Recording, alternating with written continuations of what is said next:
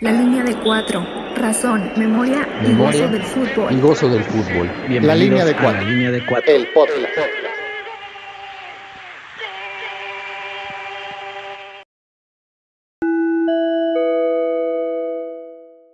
La alineación de hoy es presentada por Club León, el último bicampeón del fútbol mexicano. Gallo, mediocampista número 8, migrante, internacionalista y aficionado del América. Bese, número 11, defensa central. Chilango en el exilio, internacionalista y aficionado al fútbol, pero sobre todo al América.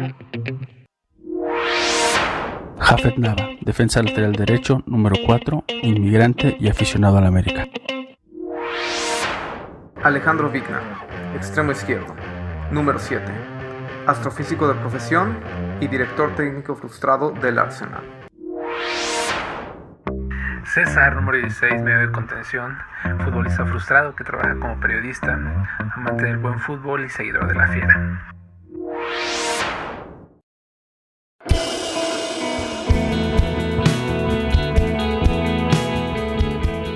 Ah, como los tengo, ¿eh? Ah, eso se queda. Bienvenidos al episodio nuevo de la línea de cuatro. El episodio, ya perdimos la cuenta, no sabemos en cuál vamos. Lo importante es que usted, que es nuestro fan destacado en Facebook, nuestro seguidor más fiel en Twitter, la persona que más likes nos da en Instagram, es decir, tú, el Rufi. Bien, bien, aquí vamos. Muchas gracias por escucharnos. Bienvenidos sean todos a un episodio más de la línea de cuatro. Eh, que hoy traemos un programa especial sobre el Día de Muertos. Ey, ey, ey.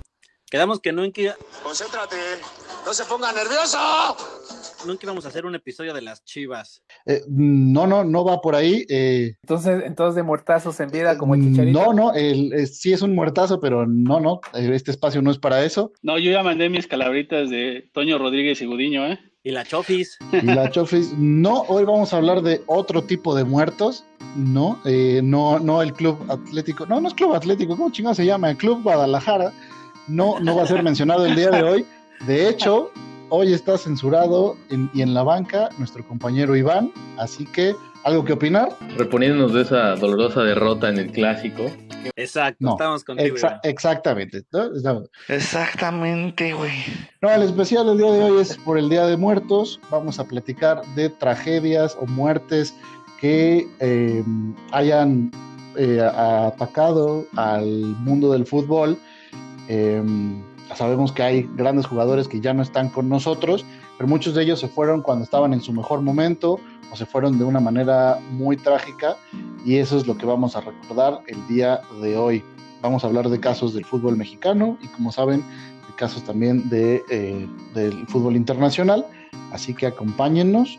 eh, sirva para recordar, a- porque quizá no los mencionemos, pero bueno, otros futbolistas que han fallecido de manera trágica, como el ya multimensionado en este espacio, eh, Escobar, el futbolista colombiano que fue asesinado en el 94, que también lo aprovechamos para, para recordar su, sus grandes jugadas y sus grandes, sus grandes eh, eh, días en el fútbol colombiano.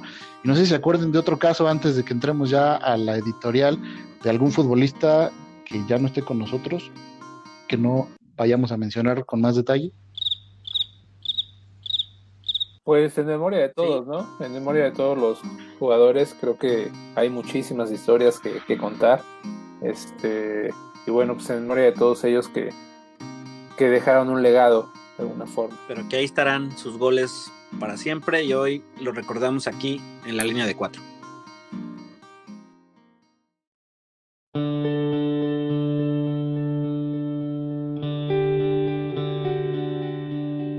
Al final del partido llega la melancolía. Con el silbatazo final, las luces se apagan y nuestros héroes numerados se retiran a dormir. Pero en sus sueños también juegan. Sueñan a driblar el humo, a perseguir fantasmas, a no irse. Sueñan a jugar la hermosa vida. Entonces llega el medio tiempo y los pensamientos aparecen como voces sueltas. Las instrucciones tácticas, mezcladas con filosofía, circulan como guiadas por el viento. Desde las gradas, en completo silencio, ella observa. Y es que en estos juegos el tiempo es muy largo. Nadie lleva la cuenta de las horas, ni a nadie le interesa cómo van amontonándose los años. De cualquier manera, ella siempre llega tarde. Mientras tanto, en el campo nunca faltan las emociones y risas, pero también el llanto. Así transcurre el partido, cuyo mayor miedo es morir de nada. Las jugadas comienzan y se acaban, luego viene la noche. Y así sucesivamente hasta el silbatazo final, que para ellos es una esperanza. Luego viene la melancolía. Entonces, todo se queda quieto. Árbitro, por favor, un minuto más.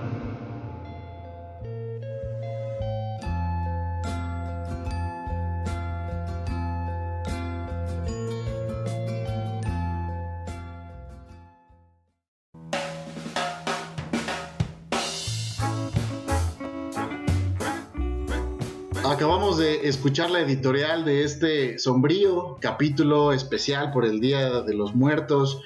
Eh, quizá hoy no va a haber tantos chistes, o quizás sí, no sabemos, quédense a escucharlo.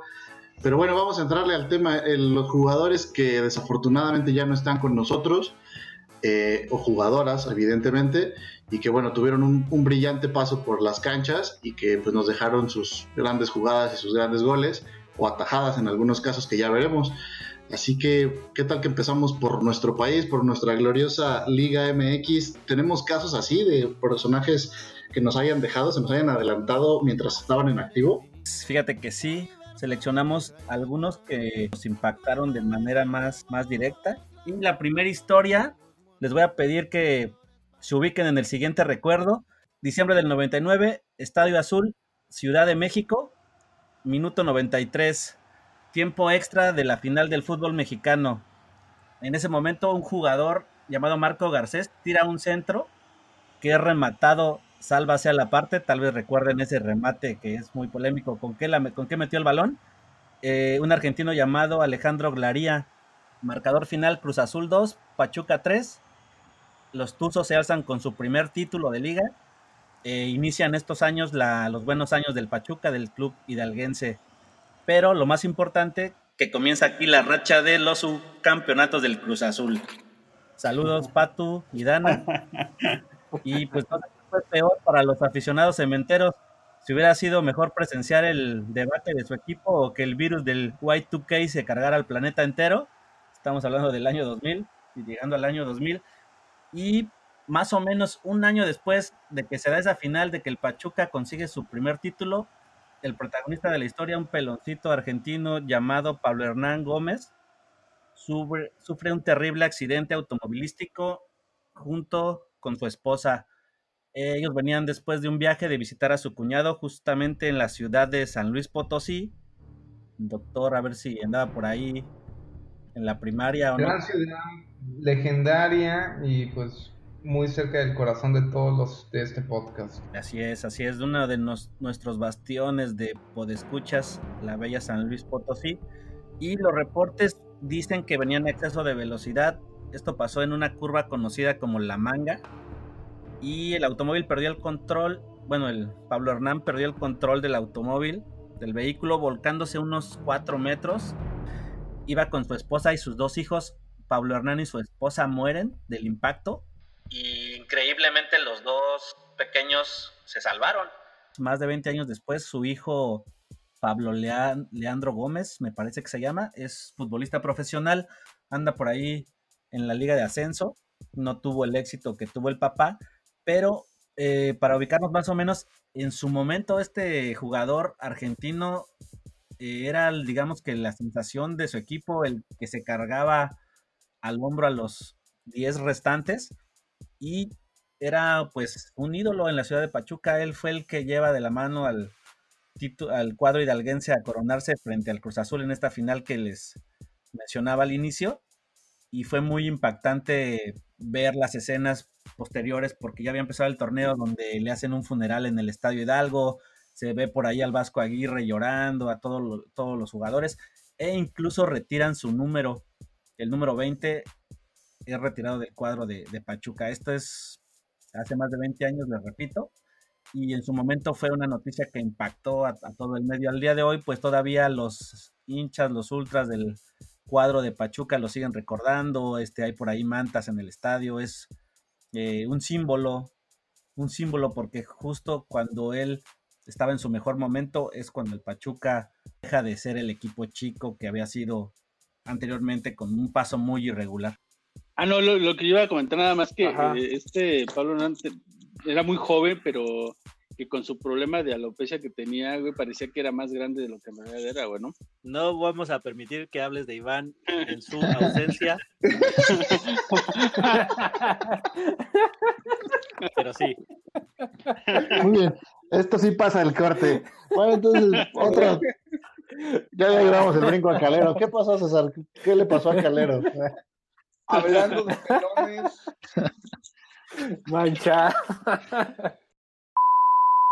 Y años más adelante se volvió a repetir esta desgracia de, una muerte de uno de sus jugadores, ¿no? Un emblema también, como lo fue Miguel Calero. Este, bueno, Miguel, apodado el Cóndor en Colombia, eh, nació en Valle del Cauca en un 14 de abril del 71. Este, y, y bueno, fue, fue un jugador que debutó muy joven para ser portero, debutó a los 16 años este, con el equipo ya desaparecido de Sporting de Barranquilla.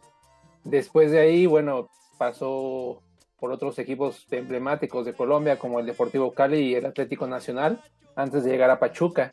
A Pachuca llegó en el año 2000 y fue en el equipo en el que más duró, del 2000 hasta el 2011.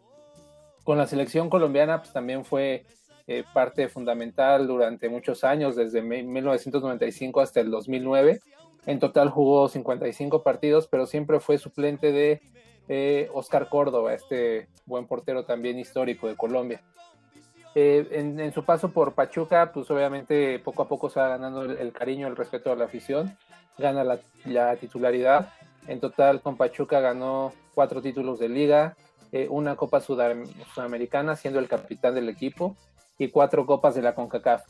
La última liga con Pachuca la ganó en el Clausura 2007 y obviamente el, logro más importante que tuvo en su carrera con los Tuzos pues fue esta Copa Sudamericana del 2006. Y bueno, con este título, eh, pues digamos, Calero pasó a la historia de este club. Eh, fue un hombre muy querido, muy, muy querido por la afición. Eh, yo tengo conocidos que pues le van a Pachuca y me confiesan que lloraron con su muerte porque sí dolió, sí dolió bastante por la persona que era Calero, ¿no? Y por cómo se fue ganando poco a poco la afición. También fue un portero goleador. En toda su trayectoria metió cuatro goles. Uno de ellos, bueno, tres fueron en Colombia, no, dos fueron en Colombia. Uno fue contra Jaguares ya en México. Y el otro, pues muy recordado por todos, sobre todo por Iván, eh, contra Chivas, ¿no? En una semifinal. Saludos, Iván. pero ese gol no fue. ¿Perdón? No, no, digo que, que, que, eso lo habíamos aclarado ya la otra vez pasada, que, ese gol lo había, lo había anotado este, Mosquera. Ah, sí. Pero bueno, para nuestro corazón. bueno, pero ante los ojos de Dios fue gol de Calero. y para molestar a Iván, gol de Calero. Sí, pues día de los muertos a, a Iván y a las chivas, ¿no? ya quemó el chiste el doctor, pero. bueno, bueno, pues después de esta Copa Sudamericana en 2006, viene eh, un hecho importante, trágico en la vida de Calero. En 2007 sufre una trombosis, que bueno, una trombosis es un coágulo que se forma dentro de, tus venas y, que bueno, provoca diferentes malestares que puede eh, ocasionar hasta la muerte, ¿no? Este, este coágulo, esta trombosis, perdón, la sufre en el brazo izquierdo. Entonces, bueno, tiene que someterse a una operación, viene un proceso de recuperación Seis meses después regresó a la cancha, eh, participó en el Mundial de Clubes de 2008 y al año siguiente, bueno, cuando acaba ese Mundial de Clubes, Calero anuncia su retiro, que se va a retirar en 2009. No da motivos, el técnico, perdón, el médico de la selección colombiana en ese entonces, Gabriel Ochoa, comentó que bueno que esta decisión del jugador colombiano de retirarse quizás se debía a que los medicamentos anticoagulantes que tomaba después de esa trombosis eran muy peligrosos para combinarlos con el deporte profesional. Al final de cuentas, Calero decide no retirarse y firma una extensión de contrato con Pachuca hasta 2011 y todavía jugaría su última final en 2009 contra Pumas, misma que perdieron en el Estadio Hidalgo por un global de 3 a 2 en este último partido de vuelta en, en, la Bella Irosa, en Pachuca, eh, pues Calero comete un error que propicia el gol de Pablo Barrera de los Pumas, con el que se coronan como campeones, ¿no? En total, Calero disputa 495 partidos en Pachuca y en septiembre de 2011 vuelven este, los problemas por esa trombosis del brazo izquierdo y decide retirarse de las canchas. Un año después, 25 de noviembre de 2012, eh, como lo relatan sus familiares, bueno, pues Calero despierta, 25 de noviembre, eh, despierta con mareos y, y, le empieza a comentar a sus hijos, que pues bueno, todavía estaban pequeños en ese entonces, que su parte izquierda del cuerpo no le respondía. Sus hijos por ahí llegaron a comentar que ellos pensaron que era una broma porque pues Calero solía ser así, les le gustaba hacerlos reír y que pensaron que era una broma, pero al ver que pues, su papá de plano ya no respondía, eh, lo trasladaron al hospital, a la Ciudad de México, en helicóptero de hecho, y Calero llegó, pasó tres, cuatro días internado, ya en el hospital, bueno, sufre un infarto cerebral, este, a causa de una embolia en el hemisferio derecho, ese fue el reporte médico, y se mantiene internado durante cuatro o cinco días, al parecer había tenido mejoría, pero tiene una recaída el 3 de diciembre de 2012, y un día después, el 4, se declara muerte cerebral, y al final muere por un paro, paro cardíaco, ¿no? Este, bueno, su, su, despedida también fue muy emotiva, al igual que Pablo Hernán fue llevado su cuerpo al estadio Hidalgo, se le hizo un homenaje, y, y, el estadio se llenó, se llenó para despedir a, a, Calero. Este, una tragedia más para este equipo Pachuca. Eh, su hijo, Juan Carlos, me parece, la verdad no ha tenido el, el empuje que, que pues, habría querido su papá. Juega como delantero, actualmente parece que está en la Liga de Costa Rica, en la primera división de Costa Rica. Y bueno, esa es la historia de, de Calero, ¿no? Que pues, obviamente también nos regaló muchos partidos históricos, muchas atajadas. No sé cómo, cómo lo recuerden ustedes. Yo recuerdo al, al gran Calero eh, la única vez que le fui al Pachuca, cuando en una final de Conca Champions jugaban contra el Galaxy y el hígado de Landon Donovan que se van a penales y que el buen Calero le detiene el, el, penal a Donovan y luego lo manda a callar. Ese fue el momento, eh, mi momento favorito de Miguel Calero, la verdad, y del Pachuca, que sí me dio mucho gusto eh, que pu le pusieran en su lugar a, a, la Liga Gringa y en específico a Donovan, ¿no? Tuvo varios partidos importantes donde atajó varios penales. También es recordado, por ejemplo, por ser el único este, portero con el que Palermo no pudo meterlo en un mismo partido cobró tres penales y los tres penales los falló estando Calero en la portería. Y también otro detalle curioso fue que fue el primer portero en hacer uso de esta propaganda o, o hacerse de una marca utilizando sus gorras, no sé si lo recuerden. Y, bueno, pues fue, un portero, vaya, un personaje, todo un personaje. Pero bueno, ese partido con Palermo fallando penales fue patético por parte de Palermo, ¿no? Digo, respeto a Calero, lo recuerdo como algo patético por parte de Palermo. Al menos uno de esos sí lo voló, ¿no? Ni si Calero lo vio pasar a 20 metros el balón, pero los otros tal vez en algunos sí le atajó. Allí va Martín, Palermo. Oh, por Dios, por favor, ¿cómo puede ser? Pues nada más. Y que quizá con su selección merecía un poco más, ¿no? Porque digo, siempre fue como la sombra de Oscar Córdoba pero yo creo que llegó un momento en el que Calero tenía como las cartas necesarias para ser el titular de su selección. Otro caso emblemático, ¿se acuerdan ahí tal vez de Antonio de Nigris? Y de Poncho de Nigris, claro. Poncho, claro. una triada infame, pero del...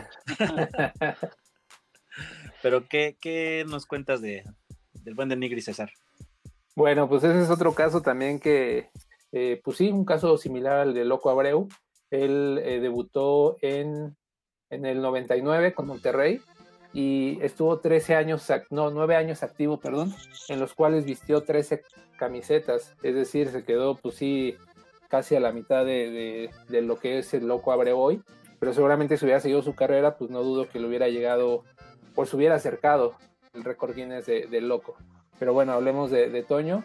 Él este, nació en Monterrey, Nuevo León, un primero de abril del 78 este, debuta con Monterrey, como ya lo había mencionado. Con Monterrey está desde el 99 hasta el 2002, cuando lo compran sus gloriosos Águilas. Eh, y bueno, con, con, el América nada más estuvo tres partidos y metió un gol porque enseguida lo contrata el Villarreal. Que no recuerdo aquí, no sé si ustedes me puedan ayudar a recordar si ese Villarreal, o bueno, se lo llevó a Villarreal Benito Floro, que había estado con Monterrey. No recuerdo cómo fue ese traspaso. Según yo sí, ¿eh? Pero, pero bueno. Sí, porque había estado Benito Floro en Monterrey y ahí lo conoce y después cuando está en Villarreal es cuando se hace el negocio porque ya lo conocía. De ahí pasó al Polideportivo, otro equipo de España, que no sé si hoy esté en segunda o dónde ande ese equipo. Luego en 2004 eh, viste la camisa del Once Caldas.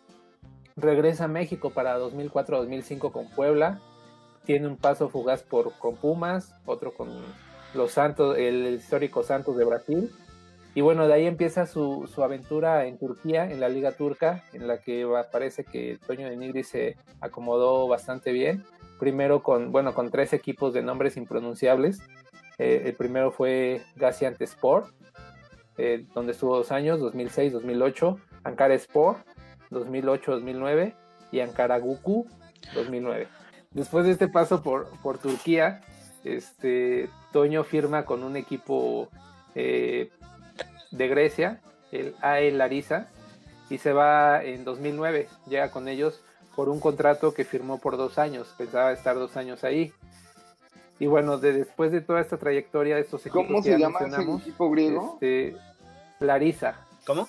El Larisa de Grecia, como de media tabla, que, que a veces suele usar como puestos para la UEFA, UEFA League. Suena como albur.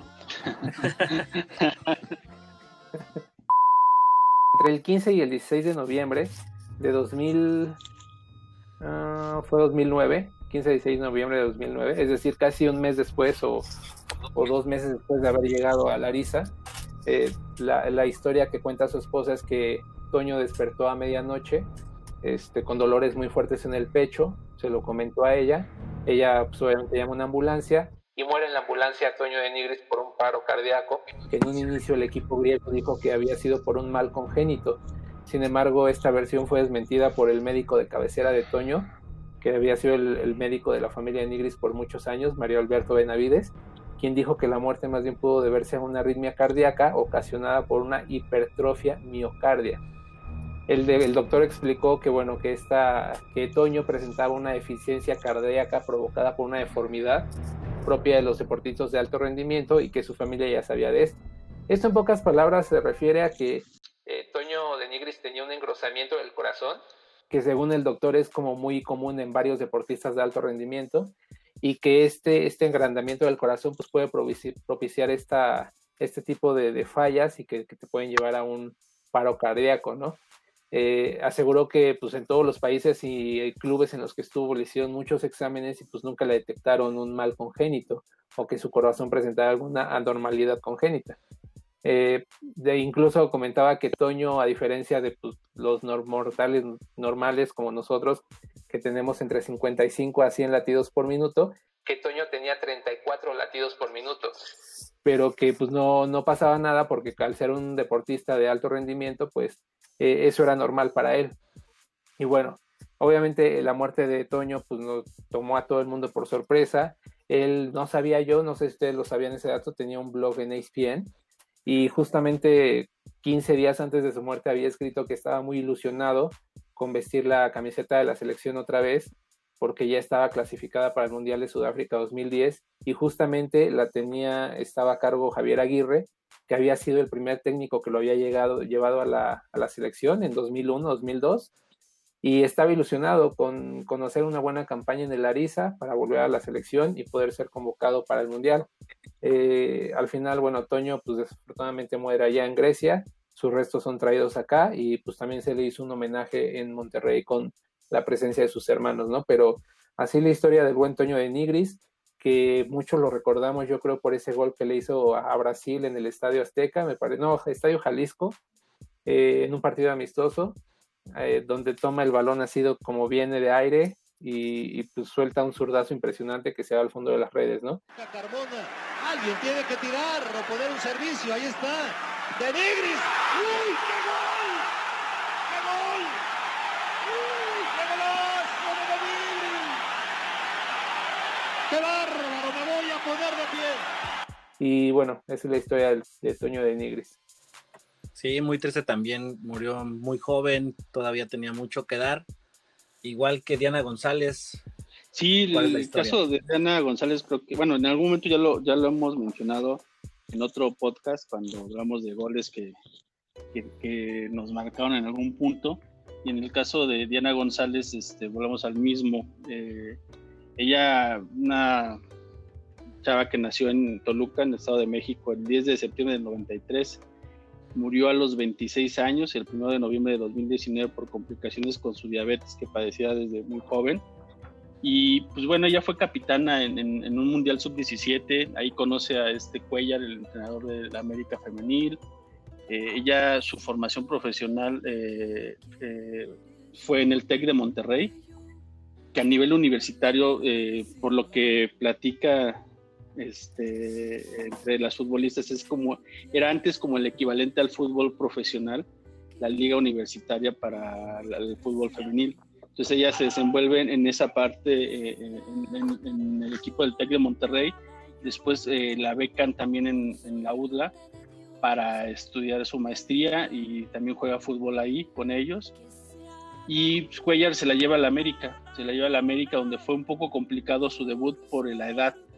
Ella, este, al ser ya mayor de 23 años, había una limitante ahí para, para el debut hasta que hacen unos ajustes en ese tipo de, reglas y debuta con el América, estuvo jugando pues las tres primeras temporadas de la liga femenil y yo la recuerdo mucho y yo creo que a lo mejor retomando un poco lo de lo del el podcast donde hablamos de ella del gol eh, en esa final que gana el América que se juega campeón contra Tigres ella anota un golazo también en el partido de, de ida en el Estadio Azteca. y en el partido de vuelta ella anota el otro gol que le da pie para que se vayan a penaltis y este a la larga al final este ganar el América. Pero pues aquí lo, lo triste es la edad en la que fallece. Ella fallece a los 26 años en una plenitud eh, de su carrera profesional eh, físicamente pues atraía el problema de la diabetes este juvenil. Y aquí lo, lo curioso y, y raro que no está muy claro en esta parte es si en verdad en el, en el América hubo un seguimiento de su padecimiento, ya que según lo que pude leer en algunas notas que hubo, es que en el América no fue muy claro en, esclarecer esos rumores que se estuvieron dando por algunos columnistas, en el cual decían que el América no le daba seguimiento al, ser una persona diabética, este, no podían, este, no, no, no, no podían no estarle checando sus niveles de, de, azúcar en la sangre antes y después de cada entrenamiento. El antecedente de, de, previo a su muerte es de que ella había, había estado lesionada y ya se estaba preparando para reiniciar este, otra vez su, su actividad después de recuperarse de esa lesión y el, un día antes de que falleciera ella se siente mal y lo que le dicen es que se vaya a descansar. Se va a descansar, este, se pone todavía peor, la llevan al hospital y pues ya al, al siguiente día es cuando fallece. Y pues bueno, este, no fue muy claro en esa parte, no, no han aclarado muy bien cuál fue la situación real, si fue complicaciones este, reales por no ser entendidas o si fue algo pues, fortuito en el sentido de que era algo que no podía prever. prever pero pues bueno, es una, una, mujer de 26 años debuta, eh, que debutó en, en, en, en selecciones femeniles a, a, nivel este, mundial con el equipo mexicano. Eh, y pues creo que en ese, en el caso particular de ella fue muy impactante porque no pareciera que una persona tan joven pudiera morir de, de, de esas complicaciones que, al final resultaron en su muerte. Sí, que en este caso tanto Diana González como eh, Antonio de Nigris, hay al menos una, un antecedente, una condición que los tenía de alguna manera ya limitados. Pues estaban condicionados, uh -huh. pero perdón, perdón, no, y, y, es una cosa, digo, eh, toda esta parte, alguna una este público en general, eh, lo, lo, puedes buscar y platicaba yo con, con, con nuestra amiga Luz María Luz Martínez Oes, del Carmen Luz. Martínez Oes. No, no, Luz María por Carmen. Lucecita. mejor conocida como Lucecita. Este, y me decía ella que al final ella sabía y estaba consciente de la condición en, en la que jugaba y ella tomó el riesgo, digo que también es este, muy aplaudible esa parte de conseguir tu, tu sueño o de seguir tu sueño y bueno, puede ser reprochable o no para, para, algunas personas, pero bueno, ella murió y hizo lo que más le gustó hacer, ¿no? Que era jugar fútbol a nivel profesional. Y qué mejor que en el América. Eso. Oye, y hablando no, y aquí lo que, lo que yo creo que, lo que, perdón, lo que yo creo que sí se puede cuestionar que pues, solamente ella y su familia y el Club América sabrán la verdad, ¿no? Pero lo que se puede cuestionar de lo que se conoció como público es esta parte de que, pues, al tener una jugadora con ciertos síntomas que tú sabes que tiene un historial médico y, y que nada más la mandes a descansar, yo creo que ahí sí hay una clara negligencia más allá de lo que haya pasado, ¿no? Pero sí. el simple hecho de que nada más mandes a descansar a una jugadora por los síntomas que presenta, yo creo que ahí sí es una negligencia clara del Club América, que fue pública, y, y pues bueno, que como dicen ustedes, como dices Jafet, o sea, dieron carpetazo al caso, eh, no sé, pues al final es el América, sabemos que fácilmente puede callar a los medios de comunicación. Y, y, pues bueno, lamentable el deceso de esta chica que pues sí tenía bastante futuro. Oye, y hablando de futbolistas eh, del América y que hayan sido campeones con el América, y estaba pensando justamente la triste coincidencia de la edad de 26 años, otro caso muy emblemático de tragedias en el fútbol es el de Chucho Benítez, ¿no, Gallo? Y con este sí vamos, bueno, al menos nosotros dos y Jafet vamos a llorar. Recordamos a nuestro último campeón de goleo. Eh, o sea, con los otros no, los otros pasan a menos. sí, o sea, los otros son Los otros menos, nada porque- más me conmovieron, pero este sí es una tragedia. El Chucho Benítez, tricampeón de goleo, muere a los 27 años, como ya mencionaban, un 29 de julio de 2013, después de que lo vimos en esa final que ya contaremos en otro momento, estuvimos ahí presentes en ese cabezazo histórico de Moy Muñoz, que ahí sí fue gol de Moy Muñoz. Eh, pero bien, el ecuatoriano, pues es un jugador más reciente, nos tocó verlo en, en plenitud, de, debutó en el Nacional de Ecuador, este, pasó por el Santos, estuvo una temporada ahí en el Birmingham que no le fue muy bien, regresa a México y cuando estaba en su mejor momento llega merecidamente al club más grande de este país, donde se consagra, se vuelve ídolo, este, apadrina a mi Raúl Jiménez también. Y con su historia, de, digamos, de novela, de final de película, se nos va a Qatar. Que ahí sí, pues todos dijimos qué pasó, el dinero, el mugroso dinero, nos lo quitó, se nos fue a un club llamado El Jaish o Il Jaish, donde nada más jugó un partido, jugó unos minutos, así que el club eh, tenerlo ahí esos 20, 15 minutos donde ganan es el único partido que en el que vistió esa camiseta les costó el chistecito de 15 millones de dólares. Y después no se sabe, hay muchas interpretaciones, eh, lo que la versión más acabada es que le da un paro cardíaco producto de una peritonitis, se habla de que también una negligencia médica, no lo atienden, la barrera del idioma, eh, un contexto totalmente nuevo, alejado de pues de lo que conocemos, ¿no? O sea, todo, todo, todo complicado y fallece ese 29, 29 de julio hace ya más de, más de siete años. El buen Chucho Benítez, pues, se fue ganando pues prácticamente todo lo que pudo en la liga local y de igual manera, lo triste, hay versiones que también se acercan a la teoría de que padecía una condición la cual no podría ser o la cual no pudo ser prevista, que la única manera de saberlo es o fue a través de la autopsia, como si trajera una, una bomba todo el tiempo, ¿no? De tiempo que en cualquier momento iba a detonar. Y pues sí, la triste historia de estos jugadores, el día de hoy les rendimos tributo y pues permanecerán al menos sus goles eternamente en el recuerdo de los aficionados, ahora con la tecnología también en las plataformas de video. Y vámonos a la pausa del medio tiempo para continuar con, con más historias. Especial Día de Muertos, línea de cuatro. Regresamos.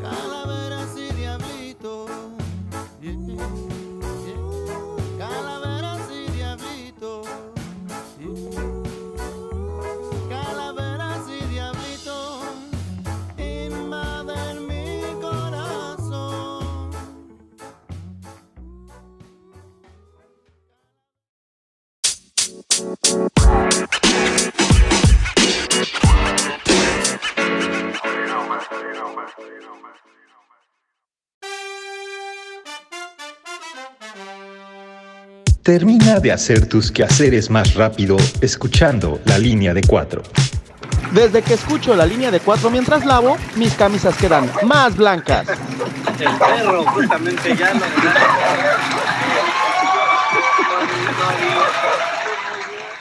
La línea de cuatro, el mejor podcast para hacer el quehacer.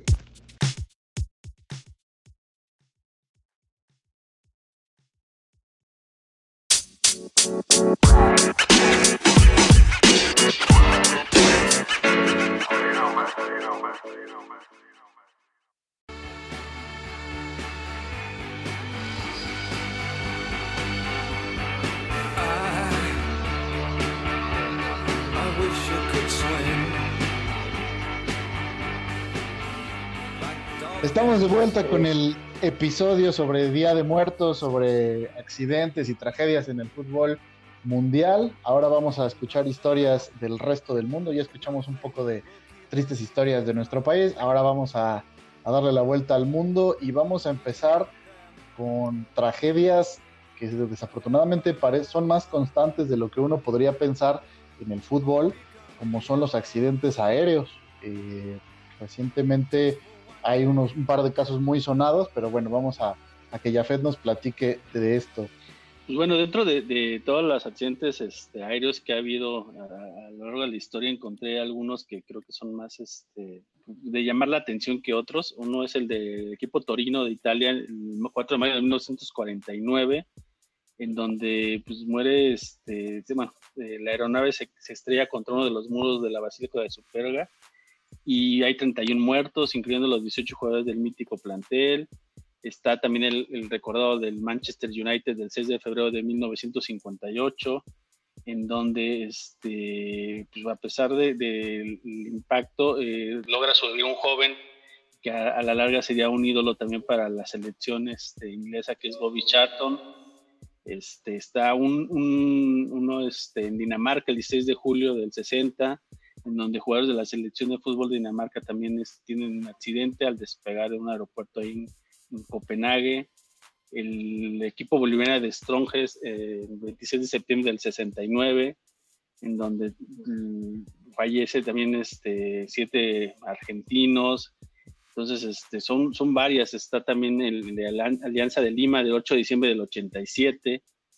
En, también otro que a lo mejor este, nosotros recordamos porque posterior a este a esta fecha fue cuando llega al Club América este Kalusha, pero un año antes había eh, un accidente aéreo, habían fallecido 30 personas que viajaban, entre ellas 18 jugadores y 3 técnicos de la selección de Zambia cuando volaban este, en el continente africano. Y pues ya de ahí llegamos hasta el equipo chapecoense, que es el de los más recientes, a lo mejor que recordamos por eh, todo lo que conlleva el, fallecimiento de todo, todos los que iban en el avión, con excepción de algunos que lograron sobrevivir, pero pues recordamos que algunos este, fueron mutilados de la pierna y, y que a, a los meses posteriores de esto es nombrado campeón de la Copa Sudamericana. Entonces la tragedia se suf sufrida por ellos es el 28 de noviembre de 2016 con un, una empresa este, particular, no era una empresa este, comercial, en donde pues, fue, fue por negligencia de, los, operadores del avión que no cargaron combustible suficiente para ahorrarse este, pues ahí costos en, el viaje y, el avión se desploma a pocos kilómetros de llegar a su destino. Y son 31 fallecidos, entre los que iban 19 futbolistas.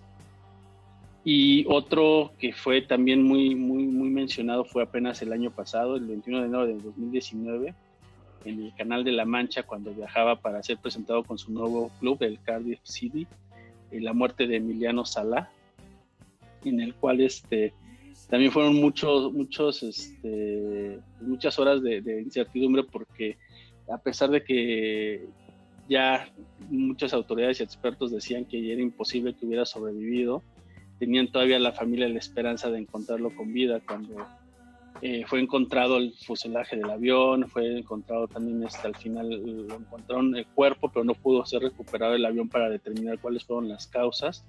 Pero bueno, esto fue apenas el año pasado, el 21 de enero de 2019, cuando fue eh, traspasado y iba a la presentación del equipo, solo iban dos en el avión, él, él y el piloto. Y eh, pues hay, hay muchas teorías también en cuanto a que el, el, el operador, el operador del avión el piloto no tenía este no tenía permitido viajar de noche y, y quisieron hacer el viaje por presión de, los clubes para que se presentara. Y luego la posterior pelea que hubo entre el club Nantes y el, el, Cardiff por la por el pago de los derechos del futbolista cuando uno argumentaba que pues ella había sido transferido y el otro que pues nunca se presentó realmente ella no, no supe en qué acabó todo ese, ese problema con los clubes pero bueno lo triste de esto fue es que un, jugador este, joven fallece y pues bueno, estas son las tragedias más, este, más resaltadas de, aviones que ha habido en los últimos años. Aquí se las dejo.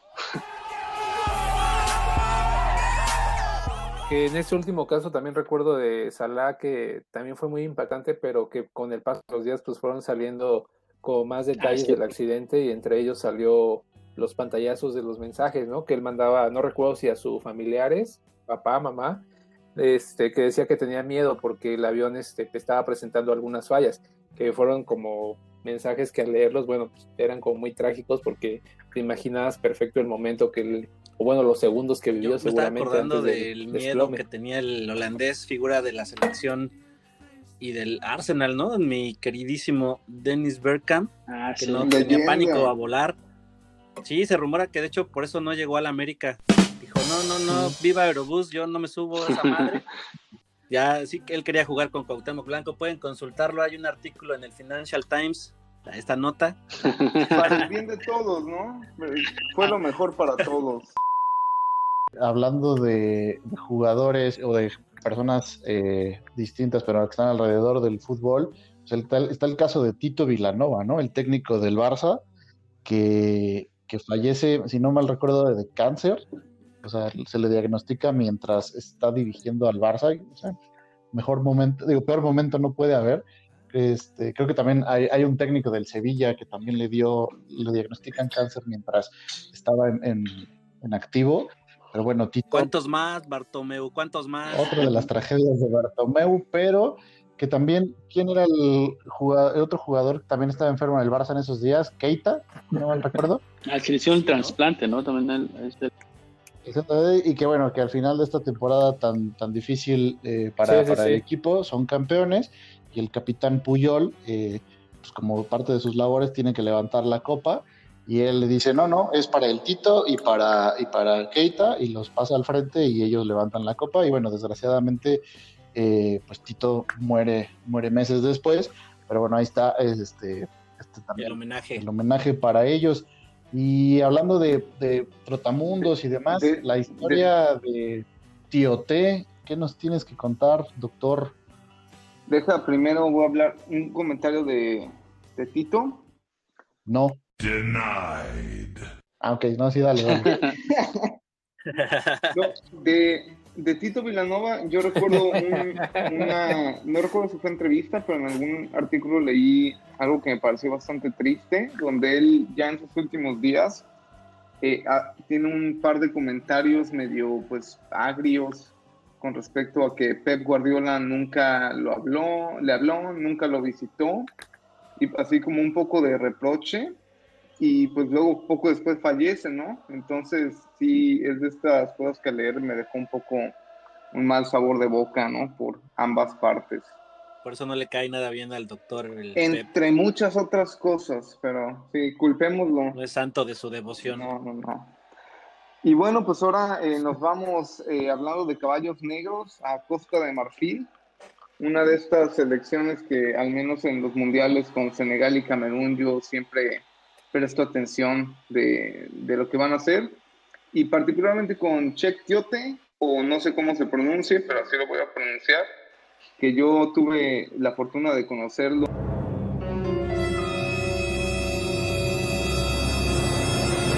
Hacerlo en el FIFA. pensé, pensé que iba a ser una historia. cabrón. Dije, ah, caray, lo conocí en las calles de Birmingham o mientras jugaba en el Newcastle y no, resulta que... O así se llamaba el bar. En Así el, se llamaba el bar, guiño. el bar, guiño. Me recordó la anécdota de Gallo diciendo, oye, ¿de qué juegas? Ah, pues yo juego de portero, de defensa, de delantero o de contención. Ah, cabrón, sí, sí, en el FIFA, Soy bajista en el rock band. aquí está el Rock Band, y, nada más. Pero bueno, Pero adelante, doctor, síganos Pues, así- con su... Y, y, pues yo conocí, este, envidiosos ustedes, yo conocí a Check en el FIFA y este y, y pues me, me pareció increíble, ¿no? En esta selección este, donde estaba también... Nada pixeleado, se veía todo, todo muy ágil y, e intuitivo su personaje. Así es, todo era como mandado a hacer, como una nube de algodón entre Check Kyoto y yo. O sea, la verdad es que tuvimos muy buenos momentos. Y pues de ahí lo empecé a seguir un poco en el Newcastle United. Eh, creo que el Newcastle siempre ha sido un equipo que trae jugadores africanos este, y que arriesga a veces con jugadores no tan reconocidos. Y le fue bien, yo creo que tuvo una buena carrera. Eh, después, bueno, él empezó en el Anderlecht, eh, pasó por el Puente, en el Newcastle pasó la mayor parte de su carrera y es de estos jugadores que a una edad relativamente joven, o sea, creo que fue abajo de los 30, eh, 28, 29, se va a China y muere en China, eh, tiene un este, arresto cardíaco, un paro cardíaco en, eh, en el entrenamiento, de ahí se lo llevan al hospital y en realidad no sé si fallece en, en el, en el hospital o en la ambulancia, pero todo muy súbitamente a través de esto. Y una de las primeras noticias que yo recuerdo de Check Tiote cuando fallece es que sale a la luz que tenía dos esposos. Entonces, este... Más admirable. fallece. y así Sí. nos convertimos en ventaneando futbolero.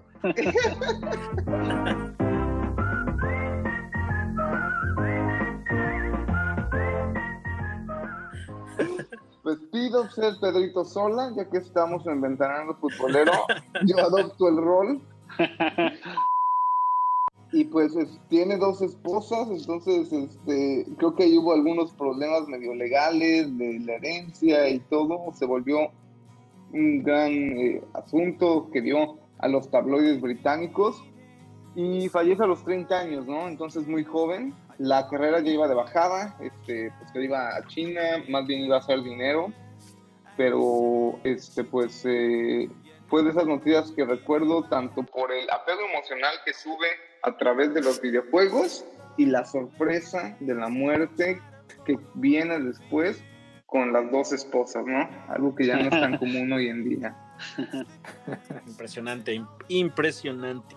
Pues sí, la verdad es que es muy impresionante el hecho de que ju- jugadores tan jóvenes y que atletas de alto rendimiento que tienen equipos médicos detrás, pues de repente la muerte les sorprenda de esta forma. Y hablando de eso, yo les voy a hablar de algo parecido, que es el, quizá lo más impactante que puede suceder en el fútbol, que son los futbolistas que fallecen en la cancha o que han fallecido en la cancha durante un, un partido, ¿no? Y ah, ahora hay videos, ustedes los pueden ver en YouTube, de estos momentos impresionantes en que un futbolista se desvanece, ya sea por un golpe o el golpe de calor o alguna mala patada, algún mal golpe en la cabeza, además. Pero bueno, hay, hay casos eh, que desafortunadamente son también muy comunes, haciendo ahí la investigación.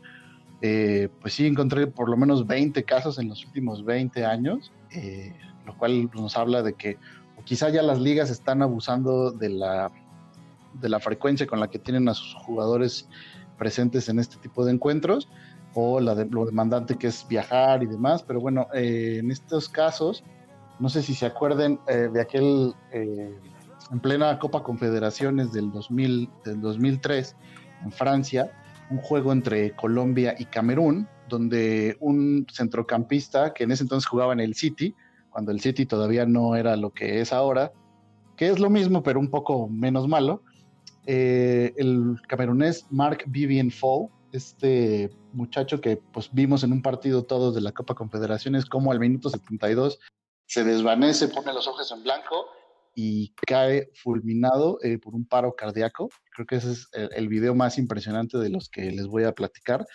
Eh, también más o menos por esos años, en el 2004, otro caso que fue muy sonado fue el caso del jugador húngaro eh, Miklos Fejer, con tan solo 24 años en ese momento.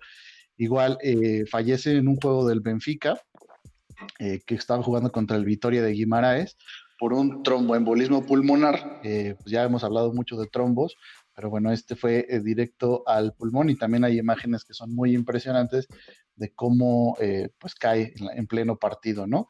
Y así llegamos, yo creo que al que será probablemente el más famoso eh, por el hecho de que los jugadores que lo recuerdan ahora fueron campeones del mundo. Me refiero a la selección española, que si ustedes recuerdan, siempre recuerda al gran Antonio Puerta, un sevillano, igual que eh, ¿cómo se llama el defensa del Madrid? Se me acaba de Sergio Ramos, se me, se me borró hígado, maldito. Eh, Sergio Ramos, dentro de las cosas malas que tiene, una de las positivas es que siempre recuerda a su amigo Antonio Puerta, eh, que igual se, des, se, desvaneció en el terreno de juego en un juego contra el Getafe. Y bueno, digamos que de alguna u otra forma acompañó a la selección española en sus éxitos de los siguientes años. Porque ¿Contra el Getafe? Vez, sí, Murió de aburrimiento entonces. No, eran los, eran los, buenos años del Sevilla, eh, entonces eh, que se mantienen hasta ahora, entonces probablemente no estaba tan pinche el juego, pero eh, sí, honor, digamos que de manera honorífica ha sido campeón de la Eurocopa y del Mundial, porque sus compañeros de la selección española siempre lo recuerdan hasta la fecha, que más o menos es el caso de otro futbolista español que no murió puntualmente en la cancha, sino durante una llamada telefónica en una concentración de su equipo, el español de Barcelona, y otro Dani Jarque, que si ustedes han puesto atención y son observadores, cuando Iniesta mete el gol en la Copa del 2010, su playera dice Dani Jarque siempre con nosotros, recordando a este otro futbolista que fallece, ¿no? Entonces ahí tenemos dos historias parecidas y dejé la, la, mejor historia para el final de respecto a futbolistas que mueren en la cancha. Quizá lo más impresionante es eh, morir a causa de un rayo en pleno partido, ¿no? No sé si ustedes se acuerden. Yo sí me acuerdo haber estado muy chiquillo, pero ver las noticias, este video de un juego en algún lugar de África que ahora investigando eh, veo que fue en la República Democrática del Congo, eh, que por lo menos en ese, en ese título, por lo menos hay dos palabras que son mentira, ¿no? Pero bueno, Congo es correcto. Y yo me acuerdo de, esa, de ese video donde, pues, sí están jugando bajo la lluvia, que es más o menos común, también por estos lados, pero en... No, mentira. Eh, creo que lo justo lo impresionante es que en ese juego no estaba lloviendo. De la nada cae un rayo y los 11 jugadores del equipo, eh, del equipo visitante eh, caen fulminados por este rayo y fallecen, ¿no? Era un juego eh, que estaba jugándose en la región de Kasai, en, allá en África, era un empate, este, era algo así como el Tecos contra, contra Atlas de, aquella liga, entre el Ben Ashadi y el Basanga, eh, y le digo, los jugadores locales murieron fulminados, mientras que los visitantes misteriosamente salieron ilesos, eh, pues esto obviamente, en un, en, si ustedes se acuerdan, cuando hablamos de fútbol y religión, hablábamos de toda esta brujería y estas cosas que hay alrededor, que por cierto en África ya están prohibidos todos esos, eh, por, la, por la Confederación Africana de Fútbol, ya están prohibidos todo este tipo de rituales, por lo menos que sean públicos ¿no? y abiertos. Obviamente en culturas como esta se dio el, la suspicacia de que eh, estos jóvenes jugadores que todos estaban entre 20 y 35 años, pues qué curioso que todo un equipo completo haya caído fulminado, ¿no? Obviamente, pues las averiguaciones pues nunca, nunca llegaron a acusar a ningún brujo, pero pues sí es un caso que es francamente impresionante, no sé si ustedes se acuerden eh, de este caso.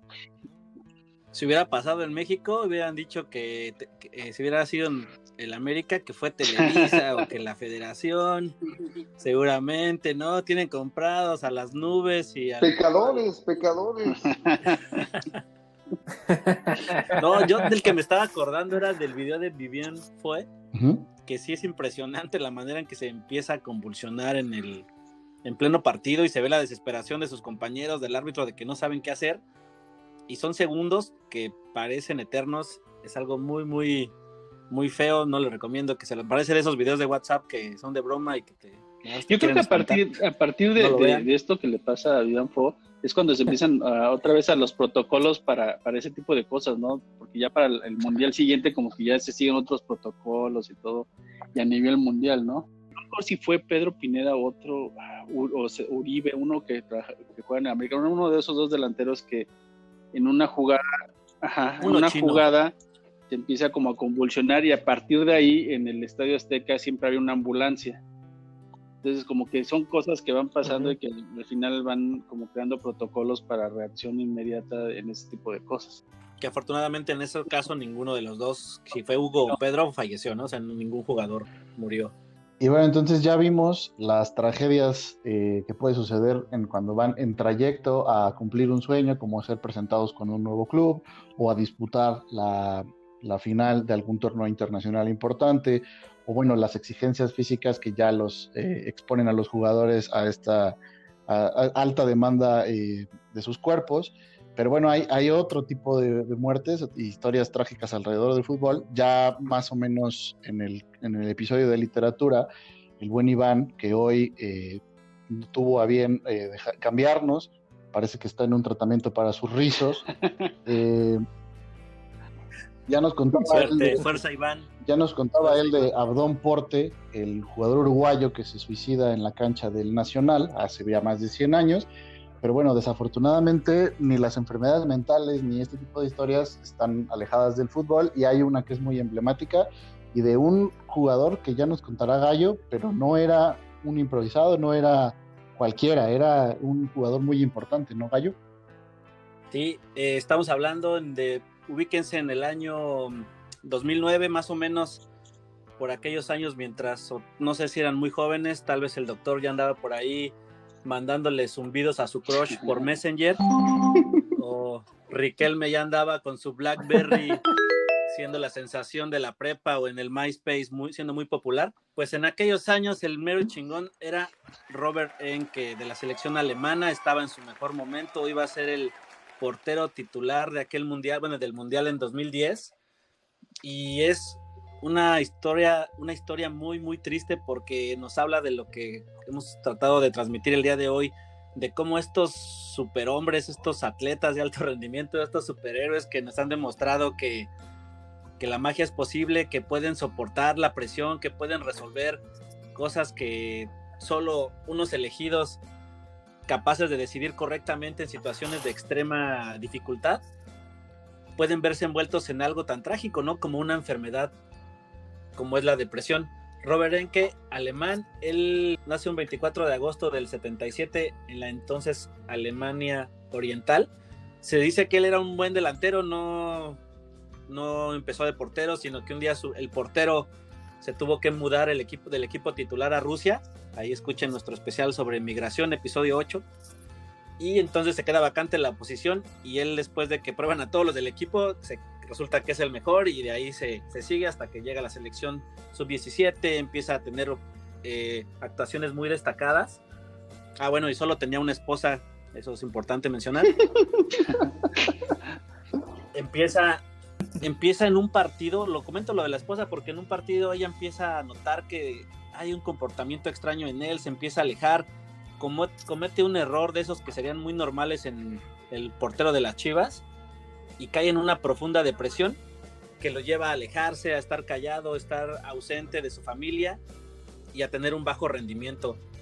Después de eso empieza a acudir a tratamiento médico, lo, lo diagnostican con depresión, toma medicamentos, pasa por varios equipos, llega al Barcelona después de superar esta primera etapa donde empieza a tener este comportamiento extraño vuelve a tener un segundo aire hasta que nuevamente vuelve a cometer un error, siente que, que no puede, o sea que le resulta insoportable tener eh, esta, esta sensación de fracaso y nuevamente su cabeza empieza a sentir esa insoportable pues sentimiento, ¿no? Sentimiento de no poder controlar el fracaso.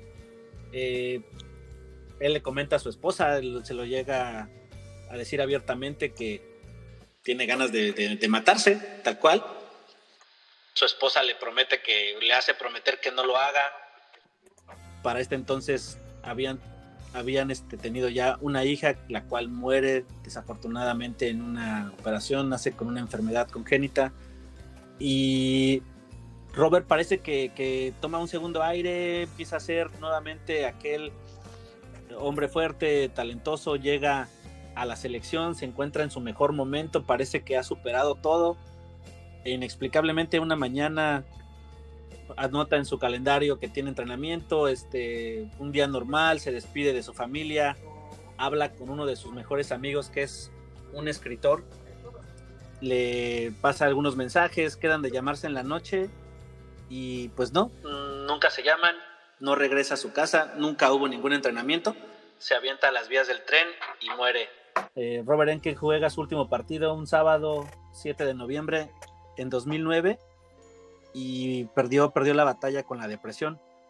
Hay un libro muy interesante al respecto que igual si quieren pues, pueden comentar tanto César o Bese que habla de esta historia y es eh, un caso que se ha documentado también en YouTube. Hay por ahí este, especiales en el periódico El País al respecto.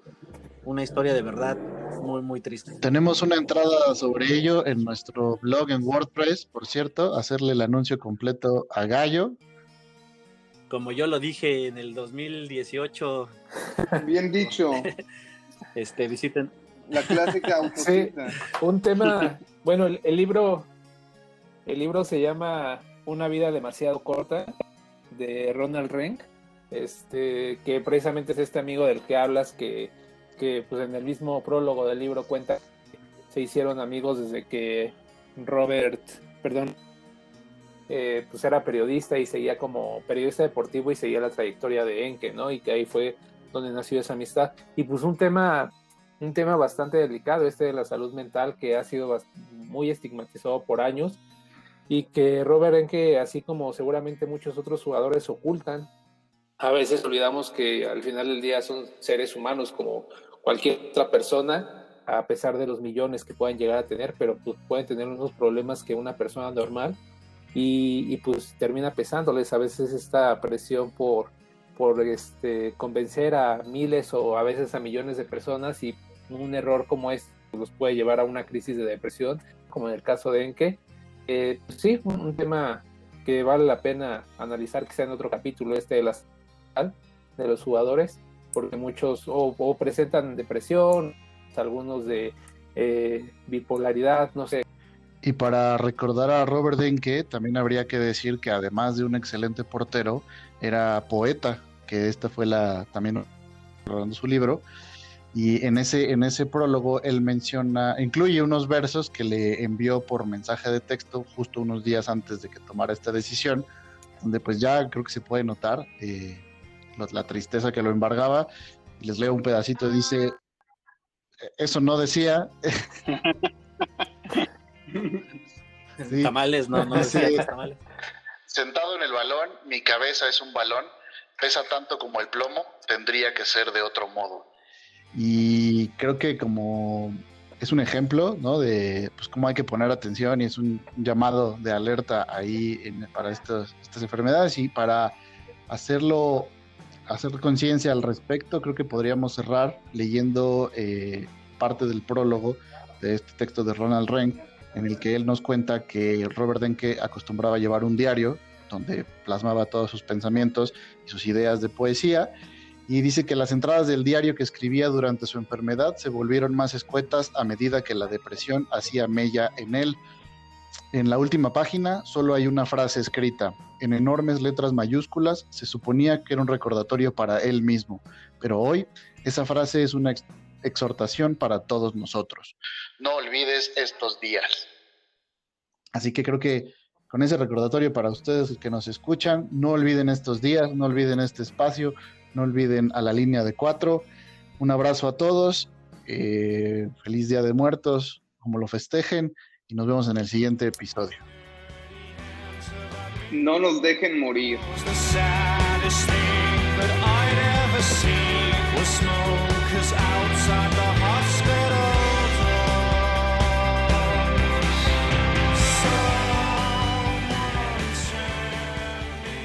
Esto fue todo por hoy. Gracias por escucharnos. Síguenos en redes sociales. En Facebook e Instagram nos encuentras como La Línea de Cuatro y en Twitter arroba Línea de Cuatro con número.